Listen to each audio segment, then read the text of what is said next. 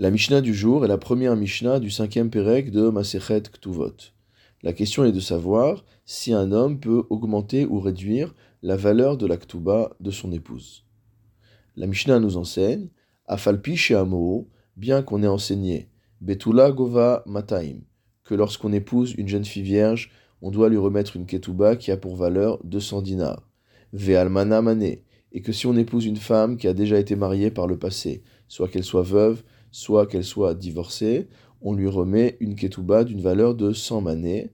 Imratza leosif, si jamais le mari veut rajouter à cette valeur, ce qu'on appellera tosefet ketouba, à filoumé mané, même s'il veut rajouter 100 manées, Yosif, il a le droit de le faire.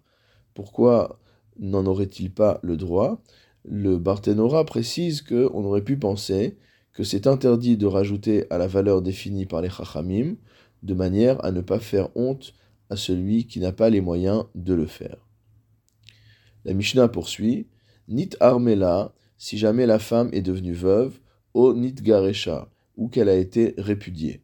Ben mina ben mina que ce soit de la première partie du mariage, les erusin, c'est-à-dire que le mari est mort après les kiddushin avant le mariage, ou qu'il l'a répudié après les kiddushin avant le mariage, ben minanisuin, ou alors au contraire qu'il est mort après que le mariage complet ait eu lieu, ou qu'il l'a répudié après que le mariage complet ait eu lieu. Dans tous les cas, Gova est akol. Elle recevra la totalité de sa ketouba, c'est-à-dire non seulement le principal, mais également la tosefet ketouba, la partie supplémentaire que le mari avait inscrit sur la ketouba, en plus des 100 ou 200 dinars standards.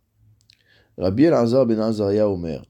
D'après Rabbi El-Azar ben Azaria, Min gova et akol. Si jamais la femme devient veuve ou qu'elle est répudiée, après que les deux étapes du mariage aient eu lieu, qu'elle soit devenue véritablement la femme légitime ayant le droit de partager la vie de cet homme, alors oui, elle reçoit euh, la totalité, c'est-à-dire aussi bien la valeur standard de 200 pour une vierge et 200 pour une almana, mais également la Tosefet Ketouba.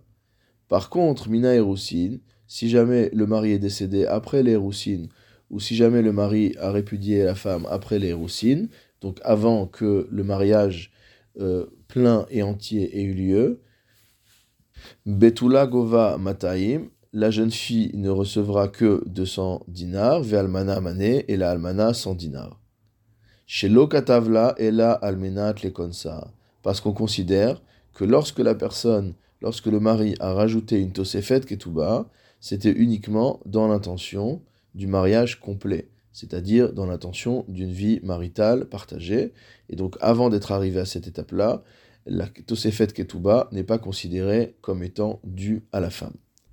Rabbi Yuda Omer, Rabbi Yuda enseigne, Imratsa, s'il veut, kotev livtula shter shel.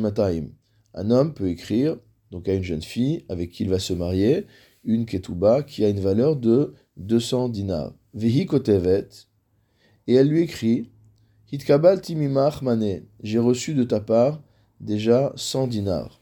En vérité, elle n'a rien reçu. Elle a reçu une ketouba où le mari s'engage à lui payer 200 dinars. Pourquoi lui écrit-elle un texte sur lequel euh, il est indiqué qu'elle a déjà reçu de sa part 100 dinars? C'est une manière de dire que la femme renonce à une partie de sa ketouba. D'après Rabbi Yehuda, cela est permis. De la même manière, ou l'almana mané, s'il a écrit à la ketouba de 100 dinars à une femme qui a été divorcée ou qui a été veuve, donc c'est la valeur normale, vehi kotevet, et qu'en échange elle lui écrit un shtar selon lequel itkabal timimar chamishim zuz, j'ai déjà reçu de ta part 50 zouz, c'est-à-dire la moitié de la ketouba, alors cela est également licite. Cela vient nous apprendre que bien que les chachamim aient obligé un homme à remettre une ketouba de 200 dinars à une jeune fille vierge et de 100 dinars à une, jeune, femme qui a déjà été mariée, la femme, de son côté, a le droit de renoncer à une partie de cette ketouba-là. Cela n'est pas contraire à la takana des chachamim. Rabbi Meir Omer, Rabbi Meir enseigne Kol livtula mimataim. Quiconque remet à une jeune fille une ketouva de moins de 200 dinars, ou l'almana mimane, et qui remet à une femme qui a déjà été mariée une ketouba de moins de 100 dinars, harezo beilat znut.